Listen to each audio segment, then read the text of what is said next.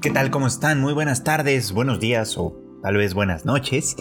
Sea la hora que sea, siéntanse ustedes bienvenidos, bienvenidas, bienvenides a una emisión más de Anime al Diván. Este bonito podcast de Tadaima en el que su servidor Freud Chicken, ya saben, platica con ustedes un poquito de lo que va sucediendo en las distintas series de la temporada de invierno de 2022 que bueno, ahora ya, ya está por terminar nuevamente. Estamos a, pues a prácticamente menos de un mes de que esto, de que esto finalice. Y obviamente las series que estamos viendo ya se encaminan hacia, pues hacia su conclusión, digamos, ¿no? Su conclusión que puede ser parcial, por supuesto, pensando que a lo mejor va a ser una serie que se queda en una sola temporada porque su propósito era vender manga, una novela o qué sé yo, o porque estarán planeando nuevas temporadas más adelante, en fin, sea lo que sea que suceda, eh, las series ya están acercándose a su conclusión como tal y por lo tanto algunas cosas van a pues a irse poniendo cada vez más, más tensas, claramente, ¿no? Eh, a propósito de todo eso, bueno, me gustaría hoy hablar un poquitito más sobre My Dress Up Darling, una de las series que ya sabemos todos. Ha sido de las más vistas, de las más comentadas, de las más criticadas también en algunas circunstancias, quizá en algunas circunstancias especiales, en fin. Ha pasado de todo con My Dress Up Darling. Yo creo que, eh, por hacer un resumen como muy sucinto de las cosas, eh, creo que eh, tiene muchas más cosas buenas que, malas, digamos, ¿no? Las cosas criticables, cuestionables están ahí, se ha hablado mucho de ellas, pero las cosas muy bonitas e interesantes que también tiene en términos de cómo presenta las relaciones, de cómo presenta este, esta peculiar circunstancia de sus personajes, es algo que creo que se ha tocado poco y en términos generales es importante. Pues una de las de los ejes rectores, digamos, de esta serie ha sido el de que pues lo que te constituye, lo que te gusta, lo que te apasiona, lo que te lo que te caracteriza, digamos, es algo digno de ser reconocido y aceptado sin ningún asomo de burla, etcétera, ¿no? Esto a propósito de que a Goyo, nuestro protagonista, eh, pues es un gran, pues más que un aficionado, aspira a ser un profesional de la elaboración de las muñecas Hina de, para el Hinamatsuri, una cosa muy muy tradicional de Japón. Y, y, por esto es que él de alguna manera siempre sintió, o durante mucho tiempo sintió, que realmente no tenía un espacio en la normalidad de las cosas, digamos, ¿no? Donde a sus compañeros y compañeras les gustaban otras cosas diferentes, ¿no? A él le gustaba esto y por lo tanto era algo que lo hacía raro, que lo hacía peculiar, que, no hacía que fuera, bueno, vamos, que le, le, ponía dificultades a la hora de relacionarse con otras personas porque no tenía puntos de contacto, ¿no? Por el otro lado está Marin, que ya hemos hablado también, ¿no? A ella le gusta eh, el cosplay. Es algo que, si bien no, no había desarrollado hasta antes de conocer a Goyo, era algo que le gustaba mucho, eh, como derivado de, eh, de, su gran afición por el anime, por ejemplo, ¿no? Y, que, y como en su caso, pues es algo que ella no teme de alguna manera mostrar, ¿no? Es algo que, que forma parte de su personalidad, que está ahí, que etcétera. Hace algunos episodios de este podcast, casi al principio de esta serie, hablé de cómo esto eh, funcionaba bien para ella porque se trataba de una chica en, una escala social más o menos como normalizada, estaría en la cima, ¿no? Es atractiva, es de personalidad muy, eh, pues muy extrovertida, eh, cae bien, es bastante simpática, de tal manera que tiene como todas las características para, para que su gusto por el anime y por el cosplay pase como una característica peculiar, pero sin restarle ningún tipo de atractivo, como lo vimos en aquella primera escena en la que un chico trata de ligársela, muy mal por cierto, pero trata de ligársela, haciéndole un poco como de burla al hecho de que le gusta el anime, como tratando de establecer como suele pasar en estas circunstancias de ligue, una, eh, una haciendo, haciendo una relación de poder, queriendo, queriendo imponer una relación de poder donde él estuviera por encima porque a ella le gusta algo raro, vamos, ¿no? Ella, por supuesto, que con toda la seguridad que la caracterizaba, lo manda al diablo y, y listo, ¿no? No pasa nada. Y luego es ella misma quien al conocer a Goyo, al conocerlo un poco más porque ya lo conocía, era su compañero de clase, pero al conocer a Goyo eh, y al enterarse de su afición por las, por las muñecas Gina, y de su capacidad de, coser ropa y todo esto que ya conocemos, esto pues ella misma le, insiste, ¿no? En que él no debe de, olvidar, no debe de dejar de lado, eh, ni de avergonzarse siquiera tampoco de aquello que le apasiona, pues, ¿no? Que está bien, que está, que es genial y que, y que él tiene que eh, andar por la vida con la frente en alto, etcétera, ¿no? Ese ha sido el mensaje en primera instancia, ¿no? Que cada quien tiene derecho a, sus aficiones, a sus gustos, ¿no? A, su, a, sus hobbies, que los demás no tienen nada que decir al respecto, independientemente de lo que sea con lo cual creo que conectamos nosotros como, fans del anime, porque, bueno, simplemente este, ser fan del anime ya implicaba, implicaba en, hace, hace algún tiempo, creo que todavía un poco, esto, un cierto estigma social, ¿no? Pero bueno, creo que de alguna manera por eso es que nos llega este, esta posición, digamos, en la que se pone esta serie. Pero también señalaba yo que esta asimetría, eh, eh, digamos, social en la que se encuentran nuestros dos protagonistas, Goyo y Marin, pues se ve de alguna manera palpable, se hace palpable también en la, en la, propia serie, pues, ¿no? Porque aunque eh, se nos dice, ¿no? Que pues está bien que Goyo haga las muñecas Gina y todo este rollo, al final del día, pues de eso ya no se ha tratado casi. o sea, todo quedó un poquito como desestimado, todo esto que hace Goyo eh, quedó desestimado por el tema del cosplay, que es obviamente lo que todo el mundo quiere ver, creando pues así una especie como de contradicción discursiva, ¿no? O sea, él, él pareciera como que ha ido renunciando a este asunto, ¿no? Yo tenía esta preocupación al, menos hasta hace unas semanas en las que veía como cada vez menos y menos aparecía el tema de las muñecas Gina eh, y como pues básicamente Goyo se, se, se, se, consagraba, vamos, a realizar los cosplay de Marin y ahora de Yuyu también y bueno y, en el último episodio pues ya vemos que va un poco todavía más allá en ese terreno. Lo salvaba un poco esta escena en la que eh, en la que volvemos a ver, lo volvemos a ver haciendo, bueno, insistiendo en lo de la muñeca eh, y el abuelo le dice que ha mejorado mucho, ¿no? Y él, Goyo, preocupado porque probablemente no, no, no iba a haber mejorías en su trabajo debido a que estaba precisamente concentrado en el trabajo que le implicaba hacer los cosplays de Marin, eh, el abuelo le dice algo que me parece muy lindo y que destaqué en mi, cuenta en Twitter cuando comenté el capítulo, ¿no? Que pues para hacer cualquier tipo de arte ayuda mucho más tener una visión más amplia, una visión más grande, ¿no? Y que por eso eh, todo lo que Goyo estaba haciendo junto con Marin, el cosplay e incluso el hecho mismo de tener una nueva amiga con quien hacer un montón de cosas diferentes, etcétera, entrar en contacto con un montón de cosas diferentes, naturalmente iba a ayudarle a tener mayor sensibilidad y su y su trabajo artístico se iba a ver beneficiado de ello de manera indirecta, digámoslo, ¿no? De tal forma que, pues sí, eh, por un lado eh, se retoma esa parte de una manera eh, que a mí me parece muy linda, ya insuficiente, pero muy linda y muy, y muy y muy bien pensada, por supuesto. Y por el otro lado, también eleva al tema del cosplay a un nivel, pues prácticamente artístico, ¿no? Y creo que eh, tiene mucha razón en hacerlo de esa, de esa manera, ¿no? Entonces todo esto que hemos eh, visto y que se ha ido desarrollando a lo largo de las varias semanas, pues termina funcionando también en, esta, en este último episodio.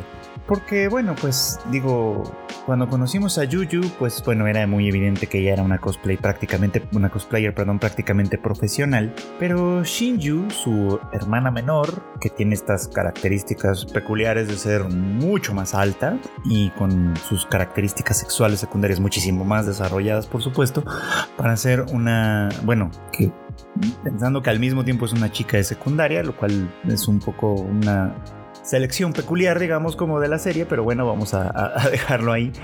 Ella eh, es mucho más tímida, se entiende de hecho en parte por esta misma descripción física, ¿no? A esa edad en la que eh, pues la transición digamos entre la infancia y la adolescencia todavía es muy muy cercana una chica que se ha desarrollado mucho en todos los sentidos incluso en la estatura eh, puede sentirse demasiado consciente de, esos cambios en su propio cuerpo y por lo tanto puede sentirse eh, intimidada por supuesto por la mirada de los otros Es interesante en ese sentido porque el papel que ella adopta en cuanto a la relación con el cosplay en primer lugar es precisamente el opuesto, como si, como si se eh, defendiera de esa posible mirada a través de eh, convertirse en ser ella la que mira, pues ella es la fotógrafa de Yuyu, ¿no? ella eh, aprende, Shinju aprende a fotografiar, aprende a usar los distintos métodos y distintas, y distintas técnicas, digamos, de fotografía, en fin, aprende un montón de cosas para sacar a relucir los cosplays que, que hace, por otro lado, por supuesto, y, e insisto, esto pareciera un poco como una especie de mecanismo de defensa. Al ponerse ella del otro lado de la cámara, la atención ya no recae en ella, la atención ya recae en alguien más en algo más, en algo diferente. ¿No? Y creo que eso tiene cierta consonancia con esta, con, este, eh, con, el cuerpo que ella tiene en este punto de su vida, pues, ¿no? Que, que, que, como he mencionado, eh, puede ser muy problemático para una chica de su edad, muchos, muchos, muchos Ahora, otra cosa interesante de esto es que Goyo es quien se da cuenta de que eh, a Shinju, también le interesa el cosplay, aunque eh, no se atreve a expresarlo de manera abierta frente a su hermana, por supuesto, ¿no?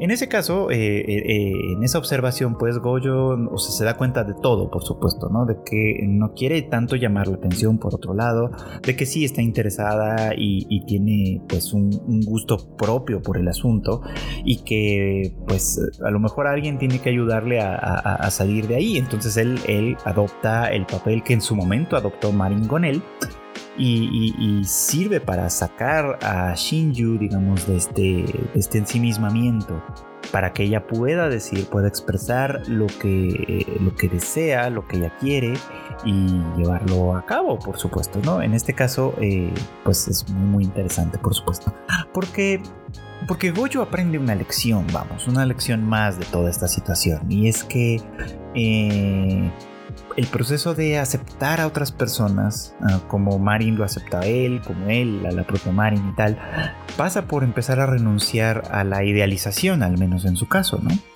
Eh, Goyo ha tenido que ir dándose cuenta de que Marin es una chica real, vamos a ponerlo en esos términos, eh, por más enamorado que esté de ella y por más eh, linda que ella sea, ¿no?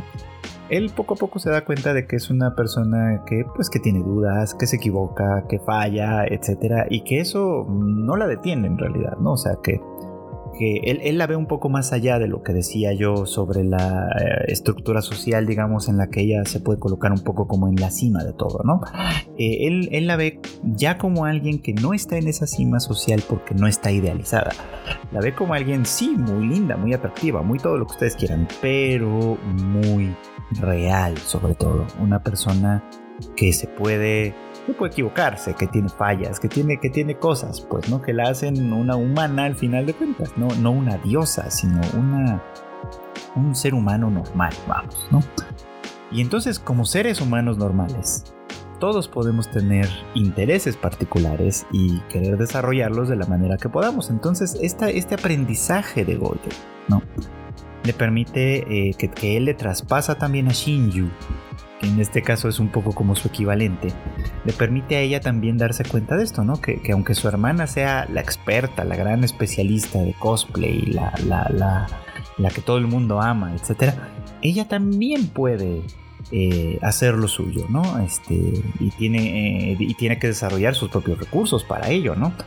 Lo cual se ve en este proceso en el que en el que eh, Goyo le ayuda a hacer su propio cosplay también valiéndose de lo que tienen a la mano, considerando que ella no tiene los mismos recursos económicos que su hermana mayor. Entonces, esto, valiéndose de todo esto, a final de cuentas, les permite hacer también el cosplay que ella quería lo suficientemente bien hecho como para que, eh, pues ahora, ahora ella se integre también a este pequeño club de cosplayers, ¿no? Que se ha ido desarrollando en torno a esto. Entonces me parece muy lindo, me parece que, que, que, en esos términos se ha ido desarrollando la historia de la mejor manera posible, pues, ¿no? Porque si bien el tema de las muñecas Gina sí quedó un poquito de lado, no, no quedó lo tan, tan en el olvido, considerando esto que dice el abuelo, considerando lo que ha ido pasando con Shinju, con la propia Marin, en fin. O sea, como que todo el desarrollo se ha hecho de una manera tan, tan bien pensada y tan bien desarrollada que la serie vale mucho, mucho la pena, pese a todo lo que ha surgido un poquito como de críticas y comentarios en torno al fanservice, etcétera, que por supuesto puede tener sus cosas cuestionables, pero que en mi opinión pesa mucho menos cuando tenemos una historia tan linda y tan bien construida como esta. Pero bueno, cambiando un poco de tema, eh, de verdad que estas últimas semanas hay eh, esta serie de Sabiku y Visco, la verdad es que ha ido subiendo el nivel de una manera impresionante en general, ¿no? Eh, la animación la verdad es que se ve muy muy chida casi siempre. Eh, todo, todo, todo está muy muy bien hecho y la historia ha sido una grata sorpresa. De hecho ya en las últimas semanas eh, se ha ido revelando, se ha ido dando a conocer pues lo que ya, lo que, lo que desde el principio sospechábamos, ¿no? Que este tema del óxido era una cosa manipulada, una cosa controlada, pues. Eh, digo, lo sospechábamos desde el principio, ya lo decía, ya lo decía yo en otros episodios de este podcast, porque, eh, bueno, pues eh, está el, estaba el tema sobre todo de los protectores de hongos que nosotros conocíamos pero que, nosotros como espectadores conocíamos, por supuesto, pero que si nos poníamos en el lugar de la gente que vivía, por ejemplo, en Minhama y tal, que vivían en esta ciudad amurallada, protegida un poco como del viento óxido, y, escuchaban, por otro lado, obviamente, que los protectores de hongos eran terroristas, bueno, pues básicamente... Mm, si nos poníamos en ese lugar podíamos entender perfectamente que eh, eh, pues, pues, que muy probablemente estaban bajo un tema de manipulación. Ese es un tema interesante y en el que creo yo que, la serie de alguna manera descansa un poquito, o sea, sobre, sobre esta idea se construye, por supuesto, pero no la explora tanto, ¿no? Eh, nada más está un poco como ahí y lo hemos visto más bien destacado ya, sobre todo en estos últimos episodios. Por eso digo, creo que para mí no era realmente una sorpresa, esto era más o menos lo que sospechaba, pero resulta interesante cómo se va construyendo, ¿no? Y digo esto de la manipulación porque es un tema fundamentalmente importante cuando hablamos de, de, cuestiones sociales, desde luego, ¿no? Una sociedad, un pueblo cualquiera, por ejemplo, pues es objeto constante de algo que llamamos propaganda, ¿no? Que es básicamente pues lo, que, lo que los gobernantes, los líderes, etcétera, eh, promueven, las ideas que promueven a través de distintos medios, algunos directos, otros un poco más indirectos, en fin, o sea, como que de alguna manera las ideas que se van transminando a partir de, pues, de esta propaganda, ¿no? Eh, su hermanita de marketing se llama publicidad, ¿no? La publicidad, por ejemplo, que se tiende a considerar más benigna, aunque no necesariamente sea así, tiene el propósito de crear necesidades, de incitar la venta de alguna manera de, ciertos productos o de ciertos servicios, aun cuando estos tal vez no sean necesarios, ¿no? El punto obviamente pues es vender y si alguien lo compra pues entonces está bien desde el punto de vista de la mercadotecnia, ¿no? Si no lo compran, pues entonces está mal y hay que cambiar de alguna forma, ¿no? Su propósito al final del día es ese, es vender, es vender algo, ¿no? Eh, ese algo puede ser bueno, puede ser malo, puede, puede ser mil cosas, pero al final de cuentas su, la publicidad tiene ese propósito. Bueno, pues la propaganda es más o menos lo mismo, pero en términos más bien políticos, en términos de ideas, en términos de, de ideología, en fin, esa clase, esa clase de cosas, ¿no? Y esto por supuesto tiene las mismas características. Puedes estar tratando de transmitir y proyectar ideas que podríamos calificar como positivas en una de esas, esto o ideas que podríamos calificar como negativas. En el caso de Sabiku y Visco, eh, vemos que por ejemplo pues el país entero, Japón, ha sido ah, presa de este viento oxidante. El viento oxidante produce una enfermedad, eh, una enfermedad del cuerpo en el que básicamente pues el cuerpo se oxida como si fuera, pues, como si fuera metal, como si fuera fierro viejo, pues, ¿no? Eh, eh, limitando y afectando de manera significativa, por supuesto, las funciones corporales. recordemos que en esta historia tenemos a Milo como uno de nuestros protagonistas, que él es un médico que vive en Imihama que no sabemos cómo, pero de alguna manera ha descubierto que los hongos, o al menos algunos de ellos, tienen propiedades curativas si se les hace algún tipo de tratamiento, algún tipo de desarrollo, ¿no? Eh, y entonces él hace constantes experimentos con hongos para tratar de encontrar las posibilidades curativas y de tratamiento eh, que ayuden a la gente, en especial a su hermana Pau, que eh, pues es una de las, de las líderes de los, de los vigilantes, un cuerpo pues semipolicíaco, digamos, de esta, de esta ciudad, pero que está muy afectada por el tema del óxido, ¿no? Es una chica bastante fuerte, de hecho. Eh, o sea, pese a que una buena parte de su cuerpo está afectado por el óxido, ella eh, sigue siendo una persona sumamente fuerte, hábil, ágil, lo cual nos hace pensar cómo sería si estuviera completamente sana, ¿no? Este, básicamente es una mujer súper poderosa, ¿no? y bueno, Milo ha estado tratando constantemente de dar con un medicamento que pueda eh, aliviar de una manera mucho más efectiva el óxido, tanto para su hermana como para todos los otros pacientes. Por otro lado teníamos a Visco, uno de los eh, protectores de hongos que estaba en este viaje buscando eh, un, pues un, tipo de hongo particular que se, que, se, le conoce en este mundo como el devora óxido. Eh, y este devora óxido pues él pretende usarlo para curar a su, a su maestro, ¿no? a Javi, un anciano que viaja con él un anciano bastante hábil también, bastante fuerte, pero que al igual que Pau está esto, pues afectado por la enfermedad del óxido. Con esto empezábamos la historia. Y se ha ido desarrollando obviamente en un principio en el que se conocen Visco y Milo, eh, ambos reconocen las virtudes del otro, entonces juntos emprenden este viaje porque al final de cuentas tienen intereses en común y son perseguidos por el gobernador de Imihama, Kurokawa, que es un hombre pues bastante este bastante siniestro vamos a, ponerlo en, esas, palabras eh, que evidentemente los persigue hablando públicamente no de cómo Visco es un pues básicamente un un terrorista, de cómo los protectores de hongos atentan contra el pueblo, atentan contra la sociedad, etcétera, ¿no? Y haciendo un ejercicio como el que hicimos la vez pasada sobre Attack on Titan, pensándonos un poquito como en la en el aldeano común. Pues aquí el ciudadano común pues no tiene mucha otra opción más que creerle, ¿no? Por supuesto, más que creerle al gobierno. Después de todo, pues los efectos están ahí, ¿no? Está este eh, la gente se enferma efectivamente del óxido, ¿no? Eh, no es posible para ellos con las, con las herramientas que tienen al alcance establecer una relación causal entre los hongos y el óxido. Entonces, bueno, pues ahí, dado que información hace falta y, y esta no se transmite de manera libre, pues lo único que queda es creer, ¿no? Creer en lo que, en lo que pasa, ¿no? En lo que, en lo que se dice, ¿no? En lo que las autoridades dicen. Y en los últimos episodios en los que, bueno, hemos visto cómo eh, eh, eh, pues Kurokawa ha ido ganando terreno en su persecución, primero obviamente secuestrando a, a Pau y a Yavi, por desde luego, ¿no? Y obligando así a, a Visco y a Milo a regresar y además a darle toda la información que ellos pudieron conseguir del Devora Hongos, ¿no?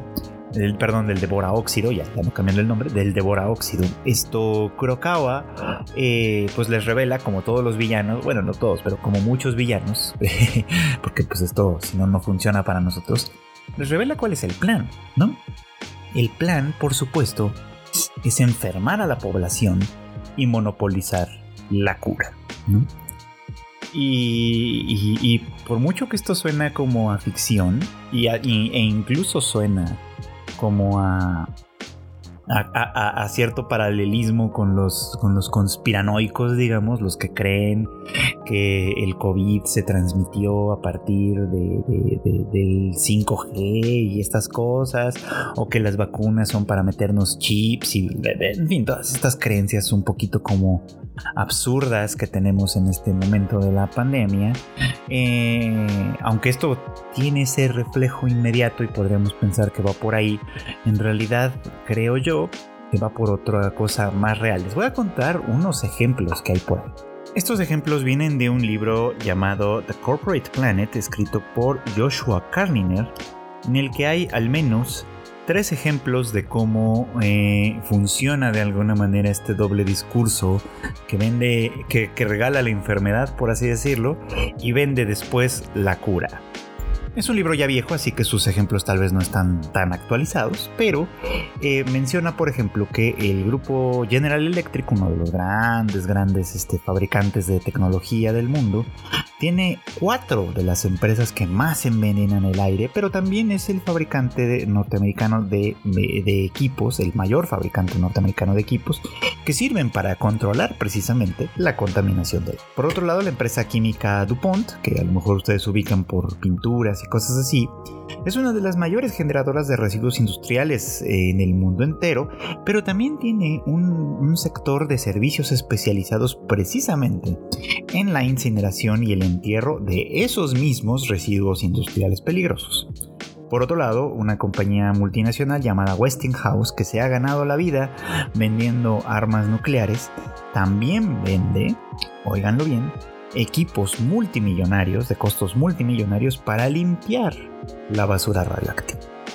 Y como esos ejemplos hay muchos, ¿no? Las compañías, por ejemplo, que, se dedican a fabricar e instalar minas antipersona, de esas que se utilizan en, la guerra, por ejemplo, también son aquellas a, quienes luego se les encomienda una labor mucho más costosa que es la de retirarlas cuando los conflictos armados se han terminado, por supuesto, ¿no? Eh, son ejemplos un poco burdos, si quieren, un poco, un poco soeces incluso, pero ejemplos reales de cómo funciona esto, ¿no? Eh, no es necesariamente que, funcione esto con base en enfermedades, ¿no? Porque pues eso es un poco más difícil de controlar en la realidad. Pero sí es algo que funciona en términos generales. La cura y la enfermedad casi siempre vienen de la mano, ¿no? Y quienes favorecen la, enfermedad, aunque no la creen como tal, pues son quienes pueden lucrar de ella de una manera u otra. En el caso de Sabiku y Visco creo que la cosa es muy muy clara, ¿no? Y Mihama quiere dinero y quiere poder. Y para conseguirlo se aprovecha de una enfermedad preexistente, que es el viento óxido, ¿no? Se aprovecha de esta, eh, em, primero monopolizando la posible cura, exterminando además a todos sus probables competidores, a quienes etiqueta como terroristas, vean por ahí cómo funciona, y, eh, monopoliza, digamos, la cura. Y el último plan, el último plan que, Visco y Milo intentan eh, pues, pues sofocar, vamos, es el de ampliar todavía más el tema de la enfermedad. Y Mihama sabe que esto por supuesto tiene límites, es decir, no puedes enfermar de manera grave a toda la población sin tener el remedio al alcance, ¿no? Entonces, o sea, obviamente pues ahora eh, el viento óxido, que el viento óxido ha ido perdiendo como su, su potencialidad, que ha ido perdiendo su poder. Esto eh, eh, pues él tiene que él tiene necesita perdón una nueva, eh, una nueva manera de mantener este control tan lucrativo para él, por supuesto.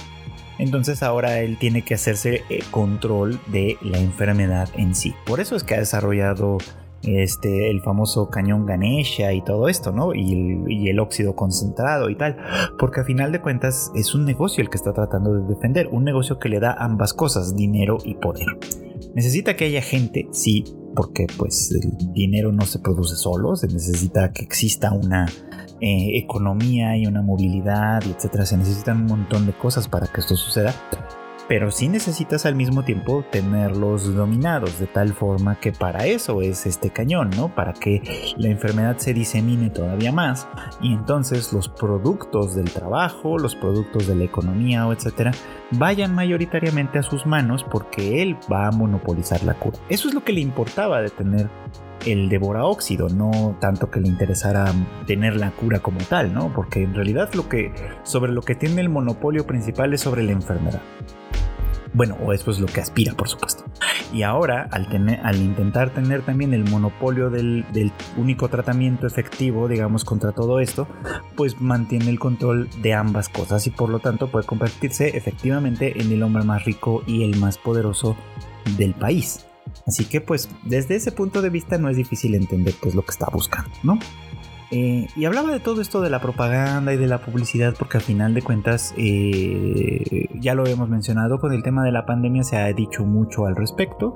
De hecho, fuimos objetos de muchísima propaganda, aquí sí, cuando el tema de las vacunas, más que con el tema de la enfermedad, con el tema de las vacunas en las que se hablaba, gente que no sabe del asunto pero que tiene micrófonos para ello hablaba de la efectividad mayor o menor de ciertas vacunas, ¿no? Este, y obviamente pues esto obedecía, como hemos visto ahora, a intereses políticos. Digo, hablo muy específicamente de la vacuna Sputnik, que eh, durante mucho tiempo se cuestionó su efectividad, eh, en, parte por dos razones fundamentales, una, una, bastante realista y otra tal vez no tanto. La primera es obviamente que Rusia no es precisamente el país más ordenado con sus protocolos y más público, digamos, con su manera de hacer las cosas, de tal manera que sí podía haber serias dudas de su efectividad, por supuesto, ¿no? Eh, lo otro era, desde luego, político, ¿no? Y lo político hoy se ve muy evidentemente, ¿no? Cuando tenemos eh, esta guerra en Ucrania en la que se enfrentan pues, varios poderes occidentales contra Rusia. Este, y bueno, básicamente, pues la, propaganda ha ido en, en el sentido de convertir a los rusos en, demonios, básicamente, ¿no? En monstruos, eh, igualito que en Attack on Titan pasa con los eldianos en este punto, por supuesto, ¿no? Sin permitirnos ver del otro lado de la moneda, ¿no? Y el otro lado de la, moneda probablemente está haciendo lo mismo. Del otro lado probablemente está haciendo eh, la misma campaña, eh, convirtiendo en monstruos degenerados, etcétera, a, sus oponentes, en este caso las potencias occidentales. Porque a final de cuentas todos somos objeto de esa misma propaganda y entre más eh, convencidos estemos de que un lado es el bueno y el otro lado es el malo, pues obviamente menos tenemos conciencia de lo complejo que en realidad es todo, ¿no? Por fortuna, pues el anime lo hace mucho, muy simple, ¿no? O sea, los protectores de hongos como Visco, eh, eh, los médicos como Milo, pues son los buenos, porque pues obviamente a ellos los motiva eh, este sentido de justicia y de verdad, etc. Y los líderes políticos como Kurokawa son los malos, evidentemente, ¿no? El mundo lamentablemente no es tan sencillo, pero puesto así, mostrado de esa manera, creo que nos da algunos elementos para entender al menos una parte de esas complejidades. Pero bueno, por otro lado, quiero platicarles de el último episodio de How a Realist Hero Rebuilt the Kingdom, que, eh, bueno, de verdad que ha sido sumamente interesante y también bastante cuestionable en algunos puntos, o sea, porque, ay, ¿cómo decirlo? En este último episodio, que, es muy lindo y tiene como cosas muy bonitas desde ciertos puntos de vista, eh, también es muy... Entra como mucho en esta categoría de cuando llegas sin darte cuenta al punto tal vez, eh, tal vez el autor de, esta serie sí se da cuenta exactamente de lo que hace, ¿no? De hecho, es muy interesante que, la postura política de Soma ha sido eh, muy clara desde el principio en base con base en este realismo, que no es un realismo como de aceptar la realidad como tal, no creo que se entienda como así, sino un realismo de... Eh, ¿cómo decir? Pues un realismo político como ideología política digamos, ¿no? Ya en algunos otros momentos se ha dicho, y, de hecho la serie es explícita al respecto, que lo, que guía principalmente las acciones y las decisiones de Soma es básicamente las ideas de Maquiavelo, ¿no? De, de, Nicolás Maquiavelo. Sobre todo, pues este libro archiconocido, probablemente poco leído, de El Príncipe, y obviamente pues su conocimiento de historia del mundo que pues le ayuda digamos como a tener algunos ejemplos importantes de qué pasa cuando se toman ciertas o ciertas acciones no en este mundo donde hay pues algunos paralelismos. Me llamó mucho la atención y, que este primer capítulo bueno que este capítulo último perdón iniciaba con ellos, bueno, con Soma y su, y su harem, literal, ahora, ¿no? Con Licia, con Aisha y con Roroa y con Yuna también, perdón. Esto, conversando un poquito como de los problemas de gobernar el reino ahora, ¿no? O sea, como Roroa que se ha, eh, que viene de Amidonia y, y se ha este, hecho cargo de alguna manera de las finanzas públicas no de manera eh, visible, pero, pero a final de cuentas ella es la que está a cargo de este asunto, dado su profundo conocimiento de la economía y tal, pues ella dice que está sufriendo, ¿no? Porque en su, pues en su terreno no hay suficiente personal que conozca, que, bueno, vamos, no digamos que sean especialistas en economía, contabilidad ni nada de eso, sino que no, ni siquiera saben escribir o leer o hacer cuentas, ¿no? Aritmética básica, vamos. Esto, y, esto es un problema, ¿no? Entonces, Soma dice, antes, de que, antes del opening, de hecho, dice algo así como de, bueno, vamos a tener que hacer eso. Le preguntan, ¿eso? ¿Qué es eso? Y empieza el opening, ¿no? Mientras, mientras, mientras va sucediendo la secuencia de opening, yo estoy pensando, ah, ok, pues lo que necesitamos aquí es una reforma educativa. Eso fue lo que yo pensé. Dije, de, aquí en adelante Soma va a proponer una reforma educativa. Aunque también estaba pensando, bueno, en su situación tal vez sea un poco complicado dado que... Eh, si pensamos en una reforma educativa que empiece desde la infancia, pues los recursos humanos que necesita pues van a llegar, pero van a llegar tardíamente quizá, ¿no? Dentro de unos años o yo qué sé, ¿no? Entonces termina el opening y pasamos a una historia aparentemente diferente que tiene que ver con esclavitud. Entonces esto me tomó por sorpresa, tengo que decírselo. ¿no? Me tomó como mucho por sorpresa, porque no, esperaba ese giro en, primera instancia. Pero bueno, ahora comienza a explicarnos, ¿no? Que, en este supercontinente en el que se encuentra el reino de Elfrieden, bueno, que ahora tiene otro nombre, este y todos los demás países, una práctica aceptable, aceptada, en realidad más que aceptable, aceptada es la de la esclavitud. Muchos nobles y personas ricas tienen esclavos, este, por supuesto, pues están ahí para las labores más importantes, ¿no? Bueno, más, más, más duras, más que más importantes. Esto. Y tenemos entonces la historia de este chico, este Ginger se llama, que, que su abuelo tenía un negocio de comercio de esclavos, ¿no? Eh, y bueno, el abuelo al morir pues le hereda el negocio al chico, ¿no? Eh, este chico pues es muy joven y es de un carácter muy noble. Entonces al hablar primero con los esclavos, este pues se entera, ¿no? De que primero pues de, algunas de sus condiciones que él desconocía, ¿no? Por un lado que, que pues los esclavos no tienen mucha fe en que él pueda mantener el negocio estaban contentos con el abuelo porque, porque explican dentro de lo que cabe, entre entre las muchas, esto, ¿cómo decirlo? Pues entre las muchas posibilidades que hay entre los esclavistas del mundo, pues él era de los más decentes. Eso no quita que no tuviera su látigo, por ejemplo, y no lo ejerciera, que en fin, que no tuviera a los esclavos en unas condiciones que pues son infrahumanas, pero bueno, aparentemente mejores que en otros lugares que la serie no nos muestra. Y que bueno, pues por eso es que estaban preocupados, ¿no? Porque si él no podía eh, llevar a cabo el negocio, pues muy probablemente iba a tener que venderlos y eso pues significaba muchas cosas, ¿no? Ir a lugares donde iban a ser maltratados, eh, que las familias, porque pues obviamente los esclavos tienen familia y tal, se separaran y terminaran pues nunca volviéndose a ver, en fin, o sea, esta clase de problemáticas que existen como tal, ¿no? Entonces, bueno, pues eh, este chico se aboca entonces a la tarea de hacer algo completamente revolucionario en este punto, ¿no? Les enseña a leer, a escribir y a hacer aritmética, ¿no? A los esclavos que tiene. Esto no con la finalidad de usarlos. En realidad lo que quiere es eh, darles una. darles herramientas que los distingan, que los hagan especiales. De tal manera que pueda eh, pues elevar su, valor, su costo, por así decirlo. Y por lo tanto vendérselos a mejores. a, mejores esclavistas, vamos. En esta idea hay una, una idea que va por debajo. Y me parece muy importante. Y es esta. Si tienes más recursos, es más probable que seas buena persona. Esto es lo que Ginger cree, ¿no? Por eso es que eh, eleva el valor intrínseco de sus esclavos a través de la educación y de la limpieza para vendérselos a personas que puedan pagar más y que por lo tanto tienen mayores probabilidades de ser mejores personas, de ser personas más cuidadosas, digámoslo, ¿no? Esa es una idea con la que no estoy en realidad tan de acuerdo, pero vamos a, a ver que de ahí parte un poquito como esta, esta noción, ¿no? Entonces él hace esto, este, les da nueva ropa, etcétera. Esta primera esclava que es la que habla y la que le explica de alguna manera todo, pues está muy contenta. Nunca renuncia a su papel como esclava como tal ni nada. De hecho, rechaza en principio muchos de las como pues de las atenciones que él tiene para, para con ella, ¿no? Como cuando le pide que se siente, etcétera, ¿no?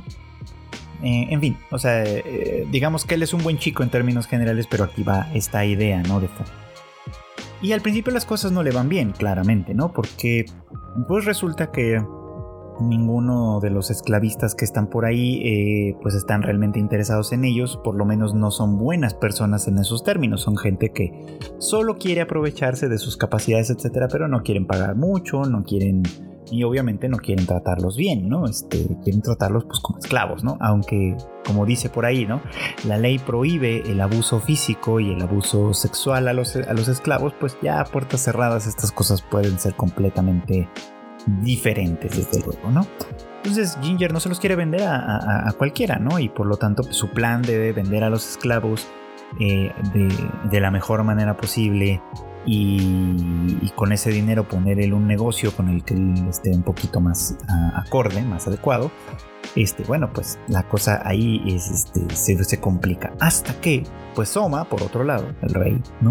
Convoca a los nobles, esto lo sabemos por boca de los nobles, eh, a los nobles regionales para pedirles que, eh, pues, que, administren sus tierras de una mejor manera, ¿no? No por la fuerza ni por la dominación militar como había venido siendo, sino por la administración, por, por una administración eh, de gobierno muchísimo más eficaz. Y para ello es necesario tener a personas que sepan, pues que tengan el mínimo de cultura, ¿no? Este, insisto, la, alfabetización básica, leer, escribir y aritmética, que es básicamente con lo que uno puede abrirse puertas en, un, en el mundo al menos en primera instancia, digamos, ¿no? Esto, entonces los nobles pues obviamente están buscando como locos dónde conseguir este personal. Irán con Ginger, por supuesto, ¿no? Y están aquí, sí, dispuestos a a, pagar lo que sea y aceptar muchas condiciones que él les impone para que para poder llevarse a sus esclavos, cosa que al final funciona muy bien, ¿no? Este, funciona muy bien para ellos y,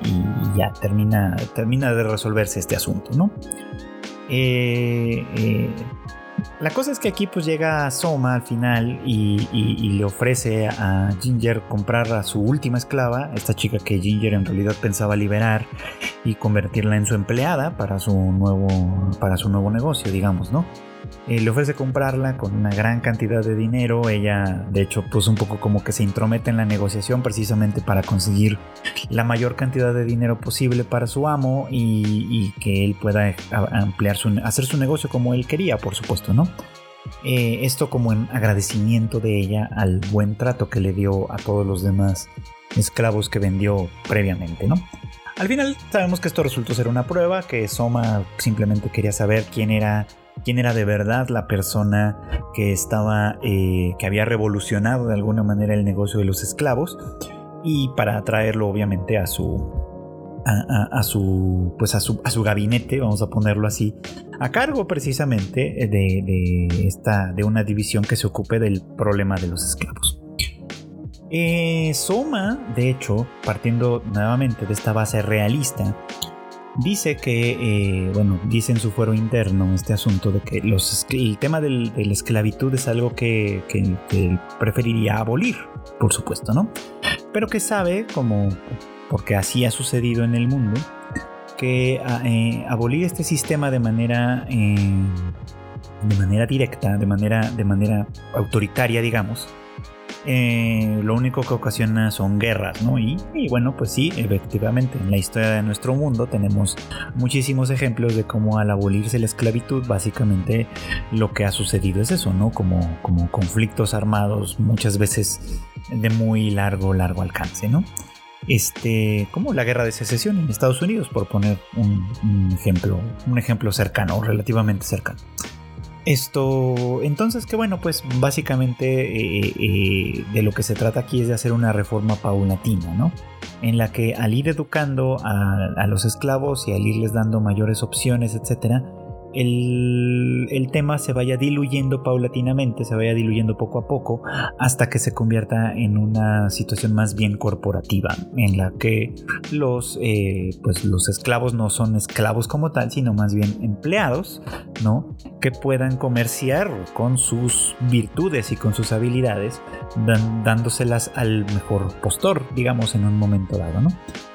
Y esto es un reconocimiento tácito al final del día de pues de una de las filosofías básicas del corporativismo, ¿no? Este y, de hecho pues da cuenta de, algunas cosas importantes por ejemplo de cómo bueno hay, hay, una, hay una palabra en japonés para referirse a un trabajador por ejemplo que está entre comillas esclavizado que es eh, shachiku, de hecho, ¿no? Básicamente, pues esa es una palabra eh, existente y en uso que, demuestra esto, ¿no? Pues, ¿no? Que en realidad la esclavitud no se ha abolido como tal, se transformó en una cosa diferente, ¿no?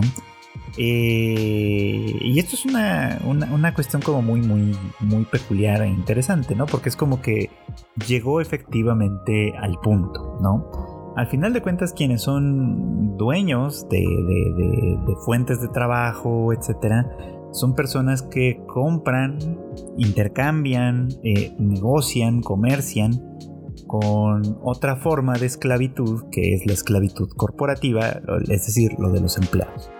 A menudo se dice que el empleado en realidad es libre, ¿no? Que, una persona que trabaja es libre de, adquirir cuantas habilidades, virtudes, conocimientos, etcétera, guste, y que con base en eso es libre de, de comerciar, digamos, con esas propias virtudes de manera libre para trabajar en un lugar o en otro, ¿no?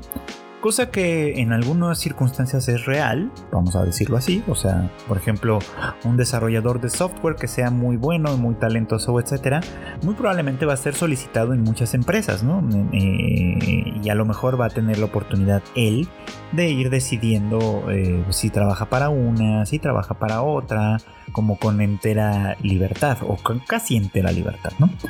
Pero eso no quiere decir que un desarrollador talentoso pueda poner un negocio ¿no? de desarrollo de software por sí solo, ¿no? incluso siendo una persona muy muy solicitada, porque para entonces necesitaría otro tipo de recursos a los cuales, de los cuales a lo mejor no tiene eh, el alcance, por ejemplo, recursos económicos y materiales que en principio les, le quedan lejos y que por lo tanto pues no podría hacerlo por su cuenta, necesitaría constantemente estar contratado por alguien básicamente, ¿no? Así pasa con muchos, ¿no? En realidad eh, cuando pensamos en el tema empresarios, empleados como tal, pues obviamente pensamos en que hay todo tipo de empresarios y todo tipo de empleados. Ah, hay empresarios mm, pequeños o relativamente pequeños, desde, ustedes saben, desde el que pone una tiendita y, contrata a lo mejor a un asistente que le ayuda con la limpieza, que cubre algunos horarios o yo qué sé, ¿no? Ese es un empresario. El que pone un pequeño restaurante, una fondita y a lo mejor tiene a alguien que le ayuda en la cocina y a alguien más que le ayuda sirviendo mesas o no sé qué, pero al final ese es un empresario, ¿no?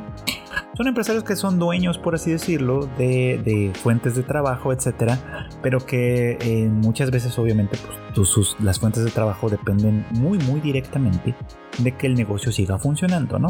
Una vez que el negocio deje de funcionar, todos, incluyendo el dueño, pierden sus fuentes de trabajo, ¿no? Y ahí, pues ya, ahí, ahí se pierde un poco. En ese sentido, estos empresarios pequeños y estos trabajadores pequeños también mm, eh, están muy, muy cerca entre sí en la, escala social, digamos, ¿no?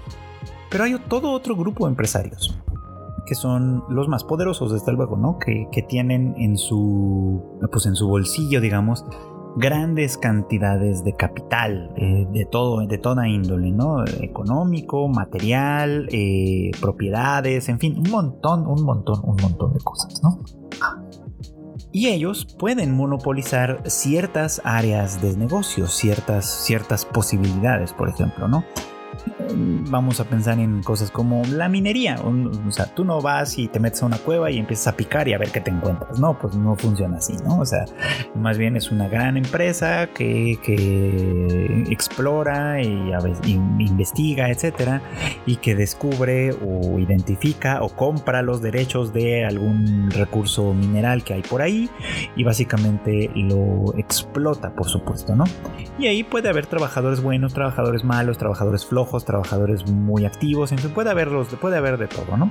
Pero si tú a lo que te dedicas es a eso, a la minería, por poner un ejemplo burdo, pues tus opciones de trabajo son bastante reducidas, ¿no? Y hay quien dice, bueno, en ese caso, eh, eh, pues alguien que se dedica a eso y que ve sus opciones reducidas, pues no tiene más que, empezar a aprender otro truco, otra, otra virtud, otra habilidad para poder venderse en otro terreno cosa que no necesariamente es posible y no necesariamente cierta además, ¿no? A veces el trabajo que hagas, por muy sencillo que sea, es lo bastante extenuante como para siquiera tener energía o, recursos incluso para dedicar tiempo libre a otra cosa, por supuesto, ¿no? Eso es algo que en algunos estratos es más posible que en otros. Y este pues a final de cuentas no es el caso. Lo, interesante, insisto, de esta representación es esta justamente, ¿no? Cómo de alguna manera admite de un tan cínicamente como es posible que el mundo corporativo en realidad no es más que el desarrollo histórico de la esclavitud. La esclavitud se acabó, como dice por ahí, como se dice por ahí.